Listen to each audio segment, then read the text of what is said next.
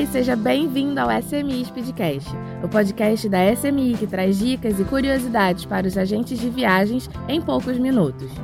Nesse episódio, vamos falar sobre as principais siglas e termos que os agentes de viagens precisam saber na hora de alugar um veículo para seus clientes.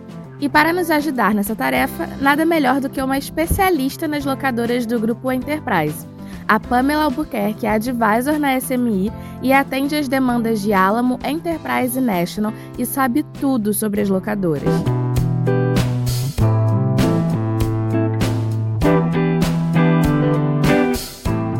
E para começar, Pamela, uma dúvida que sempre surge por aqui e é um dos termos que mais aparecem nas cotações.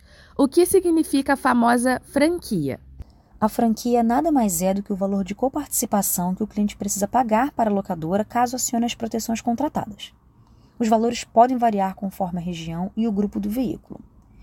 Tarifa com franquia prevê o pagamento desse valor adicional, enquanto a tarifa sem franquia isenta o cliente dessa necessidade, justamente por ser uma tarifa mais completa com os valores já embutidos na locação lembrando que sempre se aplicará a cobrança de taxa administrativa por parte da locadora se houver a necessidade de acionar a proteção ou qualquer outro serviço intermediado por ela, isso mesmo em tarifas sem franquia. E ainda em relação à proteção do veículo, o que significa CDW e LDW? CDW quer dizer Collision Damage Waiver e LDW Loss Damage Waiver. Os nomes são parecidos e as funções também. Na verdade, são basicamente a mesma coisa. A nomenclatura pode ter uma pequena variação de acordo com a locadora e a região, assim como a extensão das inclusões previstas nessas duas proteções podem também ter uma pequena variação, mas ambas cobrem danos ao veículo, ou seja, colisão, incêndio, avaria e até mesmo uma eventual perda total do carro. Estão normalmente atreladas à proteção de roubo e furto, conhecida como Theft Protection, e podem apresentar as versões com e sem franquia, dependendo da tarifa. É muito importante frisar para os clientes que, caso necessário acionar essas proteções, principalmente em casos mais severos envolvendo algum tipo de colisão ou até mesmo em casos mais extremos como roubo do veículo, é imprescindível a apresentação do boletim de ocorrência para validar essas proteções. Bom, a gente sabe que é muito comum os viajantes ficarem apreensivos sobre aqueles imprevistos que podem acontecer na estrada e que, principalmente em um lugar desconhecido, pode causar muita insegurança, como furar um pneu ou até roubo e furto.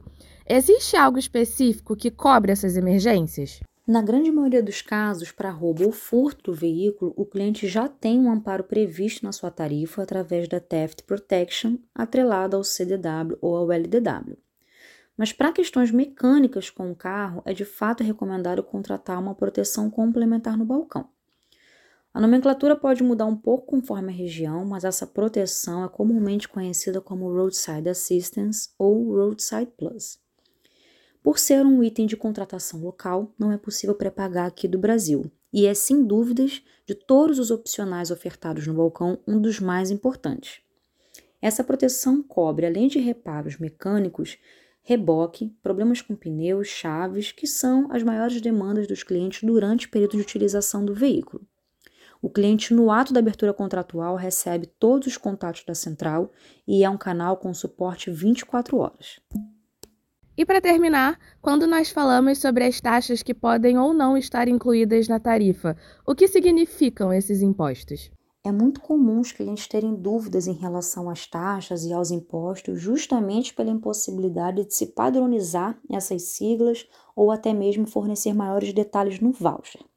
O que é importante o cliente ter em mente é que tratam-se de impostos ou taxas mandatórias para que a locação ocorra.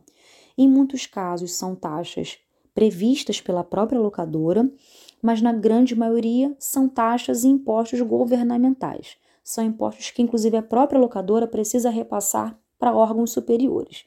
Então, como essas nomenclaturas podem variar de acordo com a região, com o fato da loja ser dentro ou fora do aeroporto, por exemplo, é muito importante que o cliente se atente às siglas que estão indicadas no seu contrato, no seu voucher, sabendo que qualquer eventual item adicional que seja contratado durante a sua locação automaticamente vai incidir na aplicação proporcional desses impostos em cima do valor adquirido. Muito obrigada, Pamela, pela sua ajuda com termos que podem ser tão complicados.